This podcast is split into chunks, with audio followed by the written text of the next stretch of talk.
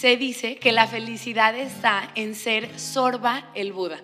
Sorba el griego era esta persona que disfrutaba intensamente de los placeres de la vida, pero se quedaba en el nivel superficial, no tenía mirada interior. Por otro lado, Buda era esta persona que era el amo de la paz interior, pero vivía en una montaña alejado de todo y no tenía habilidades prácticas para este mundo. La felicidad está en disfrutar este mundo sin perder contacto con tu propio ser. Este podcast está diseñado para encontrar el equilibrio entre lo interno y lo externo. Hola, ¿cómo están? Bienvenidos a este capítulo del podcast en el cual hoy decidí hablarles de algo que fue un tema que me persiguió todo el fin de semana, un tema que me encantó discutir con diferentes personas y que creo que aunque no necesariamente va a ser un capítulo con una respuesta, definitivamente va a ser un capítulo con cierta reflexión. ¿A qué me refiero? A cómo se están rompiendo los arquetipos de lo que tiene que ser una mujer y de lo que tiene que ser un hombre y de las consecuencias, que creo que lo más importante son las consecuencias. Entonces, bueno, como todos ya saben, estamos en una época en la cual el feminismo ha estado súper en voz de todo el mundo. Es algo que ya está muy normalizado pero es muy interesante ver cómo cada quien tiene una perspectiva muy distinta de lo que es el feminismo, ¿no? Yo en una comida, a mí me encantan los temas así polémicos, y yo en una comida les decía, estoy 100% de acuerdo del feminismo, de educar distinto a nuestros hijos, hombres sobre todo, pero también a las mujeres, etc. Y yo les decía un tema que igual es muy mi perspectiva, pero yo les decía, el verdadero feminismo en la vida real empieza con la independencia económica de la mujer. ¿Por qué? Porque finalmente, si no me puedo autosustentar por necesidad, es mucho más probable que yo acepte conductas inadecuadas en alguien más.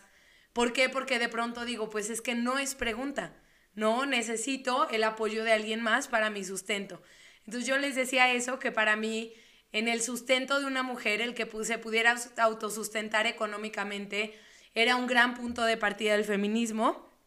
Y una señora me decía, claro, yo me quise divorciar desde el día uno, pero pues para nada me hice mensa porque necesitaba dinero. Bueno, empezamos a hablar de todos estos temas. Y yo les hablé de un libro que estoy escuchando, un audiolibro. Ni les voy a decir el título porque está muy dramático pero este libro fue escrito en los años 70 y fue una mujer que hablaba del antifeminismo, feminismo. Ella hablaba de cómo los hombres también estaban sufriendo del arquetipo masculino y cómo sufrían tanto hombres como mujeres. Pero este libro estaba 100% enfocado en cómo sufren los hombres, entre comillas, los arquetipos antiguos de lo que tiene que ser un hombre y una mujer. Entonces el arquetipo antiguo de lo que tenía que ser una mujer estaba horrible porque era de que tu mayor éxito en la vida va a ser casarte, no te realices del todo en ninguna otra área porque tienes que estar como disponible para el matrimonio, todo tu tiempo, tu energía tal tiene que estar en ser la mujer adecuada para encontrar a la gran pareja. Y eso claramente era horrible, ¿por qué? Porque las mujeres se casaban con esta expectativa de el matrimonio es lo mejor del mundo, porque es lo que me dijeron desde niña, que el matrimonio es la cosa más feliz de mi vida, y llego y me caso y me doy cuenta que el hombre pues es solamente un hombre. Es una buena persona, pero es un hombre normal, con una vida normal, y las mujeres eran como, ¿y dónde está mi cuento de hadas, no? Entonces, para la mujer era súper triste este arquetipo antiguo porque ella se dejaba de desarrollar poniendo toda su energía en la búsqueda de este gran hombre y luego era de que, fuck, no, no, no me llena en lo absoluto porque obviamente nada externo te puede llenar así increíblemente. O sea, sí puedes pasarla muy bien con una pareja, pero no puedes llenar el vacío de una vocación, de no tener una vocación, no puede llenar muchos vacíos, ¿no? Entonces, bueno, por un lado, la mujer sufría eso, sufría él por tener que depender económicamente completamente de alguien, pues me tengo que aguantar lo que venga. Y entonces, bueno, el arquetipo de la mujer estaba muy eh, trágico, pero en este libro se habla también de cómo el arquetipo del hombre estaba bastante trágico también. ¿Por qué? Porque de pronto al hombre lo educan desde niño el tu valor como ser humano es que tanto puedes proveer. Obviamente este libro está escrito en los años 70, ¿ok? Pero es, tu valor como hombre es que tanto puedes proveer a una mujer como desprotegida y entonces tú te tienes que sentir orgulloso en la medida en que rescatas a una mujer. Y entonces tu rol en la vida es trabajar para mantener mínimo, minimísimo a otras dos personas, que es tu mujer y tu hijo, pero a los hijos que vengan y es renunciar a tu vida para estar trabajando todo el tiempo. ¿Para qué? Pues porque la recompensa es ser este hombre que provee. Está muy generalizado, está muy dramático, por eso ni siquiera se los recomiendo. Pero entonces habla de cómo el hombre también está dentro de esta esclavitud de eh, pues estoy en la parte del género, que mi sentido de vida es proveer para alguien más y tal vez tomar un trabajo que no me gusta y aceptar presiones muy fuertes, etcétera, ¿no? Entonces, bueno, a mí se me hizo súper interesante ver estas dos perspectivas, porque yo ahí las lancé en mis mil reuniones que tuve este fin de semana y una chava me decía que ella vive en la Ciudad de México y cómo se están desmoronando como todas las eh, paradigmas anteriores que tenían, porque ella me dijo, yo conozco a 10 mujeres exitosísimas, guapísimas, que les va súper bien con su propio depa, la, la, la, la, la, que no encuentran quien se quiera comprometer con ellas. Porque los hombres de pronto dicen como un, oye, pues qué padre, ¿no? Qué padre que ya no necesitas nada. Y entonces podemos pasarle increíble, pero tú en tu depa, yo el mío, tú tus gastos, yo los míos. Y porque me comprometería, porque los hombres vinculaban o vinculan mucho el compromiso con un sentirse necesitados, porque al menos así fue la educación, ¿no? Como un, me emociona eh, sentirme necesitado por alguien y tener a alguien, le estoy exagerando, pero tener a alguien indefenso a quien proteger el resto de mi vida. Y cuando ven esta mujer que cero, cero los necesita, cero tal, ellos dicen, ay, pues yo tampoco me comprometo, ¿no? Entonces, bueno, es un tema que he tenido toda la semana. Estoy así fascinada porque me encantan este tipo de temas. Y lo que vi es que entre más se colapsan estos arquetipos y las mujeres más se vuelven esta mujer que de pronto es, oye, no te necesito o no sé, o ya no cumplo este perfil específico de la dama que necesita ser rescatada, etcétera, como que los hombres tampoco están sabiendo como entonces cuál es su rol en el amor. Y mi conclusión, pedorra, que además ni siquiera es como que lo he analizado así día y noche, pero mi conclusión es que en el fondo todos queremos conectarnos. Todos queremos conexión. Y el vínculo que te da una pareja trasciende estos arquetipos. Trasciende una mujer que necesita ser rescatada y un hombre que necesita ser rescatar. Todos buscamos esas conexiones genuinas pero como no tenemos modelos mentales de ahora qué se hace con estas mujeres más fuertes o más independientes, cuál es el rol del hombre, eh, tal vez el hombre todavía no logra tener una concepción de cómo sentirse atraído por una mujer distinta, eh, como todo eso se está colapsando, como que yo siento que lo más importante es no olvidar que realmente lo que queremos es conexión y al menos desde mi perspectiva, las conexiones más profundas sí se dan junto con un compromiso. Es decir, si todo el mundo se quiere ir, el, ah, somos liberales y las mujeres no necesitan a los hombres y los hombres ya no se van a dejar y la, la, la, la, la, creo que todos nos vamos a perder nuestra necesidad más profunda. Y entonces como que siento que se tiene que reconstruir el propósito y el sentido de una relación. ¿Y cuál va a ser el nuevo propósito y sentido de una relación ahora que no hay, no parte de una necesidad cultural o no parte de un script que ya nos dieron y que no sabemos de memoria? Es simplemente el decir, soy un ser consciente que me puedo desarrollar todavía más frente al espejo de mi pareja. ¿Y para qué entro a pareja? Para gozar mis luces y para trabajar mis sombras, para sentir conexión, para tener que comunicarme más, para aprender y crecer como persona. Porque la realidad es que hoy en día las personas se sienten con muchísima más facilidad de romper compromisos, incluso ya estando casados. ya eh, tenemos un momento en el cual hay tanta oferta o, o las redes sociales nos hacen creer que hay tantas personas perfectas allá afuera que de pronto a la primera de cambio es como, güey, ¿yo por qué voy a aguantar eso? Y tiran la toalla, ¿no? Entonces como que siento que hoy más que nunca y sobre todo habiendo esta predisposición a que las personas suelten su matrimonio, suelten sus compromisos, tenemos que decir, una pareja o es un camino de placer y crecimiento o se va a derrumbar. Creo que la, estos nuevos estereotipos, la carga que nos están dando, que no estamos sabiendo cómo tomar, es un, las parejas solo continúan juntas si hay un nexo de placer, si hay un nexo de gozo, si hay un nexo de crecimiento, si hay un nexo de comunicación. Este modelo antiguo de ya firmamos y ahora nos vamos a aguantar para siempre, cada vez se está diluyendo. ¿No? Entonces como que yo siento una sociedad un poco perdida de now what, ¿no? Tal vez queriéndose ir hacia el individualismo, de pues la mujer no los necesita y el hombre no se va a dejar que lo usen, o no sé. Y creo que ese no es el camino.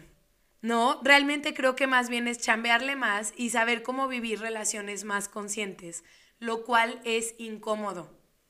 O sea, yo creo que es mucho más cómodo los dos comprarse una fantasía de que el amor es perfecto y el matrimonio es lo máximo y, y ya, y firmar el papelito y ya, a decir, no, o sea, va a incluir conversaciones muy incómodas, tenemos que crecer, tenemos que hablar de temas muy incómodos, de temas económicos, tenemos que aprender a crecer del conflicto y como que siento que ese es el único, bueno, igual no es verdad, pero siento que ese es el nuevo respaldo que, se puede tener para que una pareja pueda durar toda la vida. El no nos vamos a ir, vamos a aprender a crecer, vamos a aprender a trascender conflictos, porque la realidad es que entre más crece el nivel de conciencia de la sociedad en general, también nos damos más cuenta de los problemas. Entonces no nos podemos hacer mensos. No podemos decir, ay, si tengo un matrimonio conflictivo y voy a durar así otros 15 años. No pero es como me doy más cuenta de los problemas, necesito más herramientas para trabajarlos, pero yo sigo creyendo que en lo más profundo, aunque todos los estereotipos de hombre, mujer, de todo colapsaran, seguiríamos queriendo conectar. Entonces la nueva tarea es tener muchas más herramientas para cómo no rajarte, ¿no? Muchas más herramientas para cómo crecer en medio de la incomodidad, para cómo no creer que tu pareja es el enemigo, para cómo comunicarnos más, porque de otra manera vamos a tener una sociedad sin los arquetipos antiguos de lo que es una relación, pero una sociedad muy desamparada que realmente quiere conectar, pero que al mismo tiempo, al primer conflicto, entre que es muy incómodo y mejor me voy, entre que en Instagram parece que todos tienen la relación perfecta, entonces tú no has de ser mi pareja perfecta. Entre que en las redes sociales dices, no, hay un chingo de personas disponibles, increíbles, entonces tú no eres y allá afuera va a haber alguien más. Como que siento que todo eso está generando muchísima fricción a la hora de vincularnos. Y creo que lo tenemos que rescatar. No, yo lo pensaba, obviamente súper diferente y no puedo poner de punto de referencia a los perros. Pero yo lo pensaba así, o sea, yo tengo un perro que es mi gran hijo adorado. Y tú imagínate que hubieran Instagrams de perros, ¿no? Y que todos los perros mostraran, ay no, qué analogía, pero bueno, que todos los perros mostraran de que yo soy un perro perfecto y yo camino al lado de mi, de mi dueño y no lo jalo y yo no sé qué. Al primer conflicto que te diera tu perro, dirías, ay no, quiero mejor a ese perro, a ese otro perro, al perro perfecto de Instagram, ¿sabes? Y con un perro haces lo que antes hacían con el matrimonio, que es te elegí. Y una vez que te elijo, ya no estoy analizando nada. O sea, ya no estoy viendo de que, ay, pero es que eh, el otro perro es mejor. Ay, pero ya. O sea, finalmente tenemos que aprender a elegir. Porque la vida es una serie de elecciones y por tener tantas posibilidades, nos estamos quedando como el perro de las mil tortas, porque la vida real empieza cuando eliges. Y lo increíble del amor, de la vida, del trabajo, de todo, es la, el jugo que tú le metes. No es algo que es perfecto ya en sí. Es cuando yo elijo poner toda la carne en el asador en algo, ahí es cuando algo empieza a brillar. No hay una frase que dice Alfonso, el de semiología, que es, eh, ay, ya se me olvidó. La experiencia te da en la medida en que tú te das a la experiencia. Entonces tú gozas a la, vida cuando tú te entregas a la vida. Tú gozas una reunión cuando tú te entregas a la reunión. O sea, parte de lo increíble es tu capacidad de entrega. Pero si tú cada instante estás viendo por qué te tienes que ir, por qué hay otras cosas mejores, por qué hay un mundo mejor ahí afuera, te vas a ir a la primera. Entonces tenemos que recuperar nuestra capacidad de elegir y decir, lo elijo elijo esta pareja, elijo este desayuno, elijo este día, porque por tener tantas posibilidades no estamos eligiendo nada y estamos sintiendo el vacío interno de que mi vida no tiene pasión, porque la pasión empieza cuando yo elijo. Elijo poner todo mi ser en una dirección. Entonces, bueno, no hubo una gran conclusión como tal. Amo meter esos, este tipo de conversaciones en mis reuniones. Amo, amo que discutamos. Sobre todo fue prácticamente con puras mujeres que hablé. Eh, y bueno, pues finalmente solo les dejo esta reflexión de decir, incluso si todos los deber ser colapsaran, el que la mujer tiene que ser una bella dama y el hombre un bello protector, si todo desapareciera, seguiríamos queriendo conectar. Entonces, que no se nos olvide. No hay que irnos con la finta de, la nueva etapa después de toda esta revolución del feminismo es cada quien por su lado. No es así. La nueva etapa es parejas más conscientes. Parejas que se dan más cuenta de los problemas porque somos más conscientes, pero que le entran y toman herramientas y dicen, es que va a ser lo mismo contigo que con otra persona, que con otra, y se quedan y trabajan y crecen juntas y es algo increíble si tan solo nos, no, nos vamos con la finta de que lo mejor es cada quien por su lado, ¿no? Cada quien rascándose con sus uñas y sí noto el desamparo de que la gente no está encontrando now what. Es como que la mujer es libre e independiente, ¿y ahora qué? Ok, el hombre ya no es el protector, ¿ahora qué es? ¿Ahora cuál es su rol? Y es amar. Es un ser que ama y que elige amar, aunque no se lo dictan sus normas sociales. ¿No? Entonces, claro que de vez en cuando sí está bien romper vínculos, ¿verdad? Pero en la mayoría de los casos se puede rescatar y vale la pena más bien aprender a decir que sí. Porque si no, todo este exceso de información nos va a tener aislados, cada quien en su rinconcito, con su ideología, cuando realmente lo que nos nutre es la conexión. Entonces, a darle mis chavos a aprender herramientas de cómo vincularse porque vale mucho la pena y cambien como cambien estas todas estas nuevas generaciones sigue valiendo la pena permanecer juntos. Que estén muy bien, espero que les haya gustado mi micro reflexión del tema de este fin de semana y bueno, cualquier comentario es más que bienvenido. Que estén muy bien y nos vemos muy muy pronto.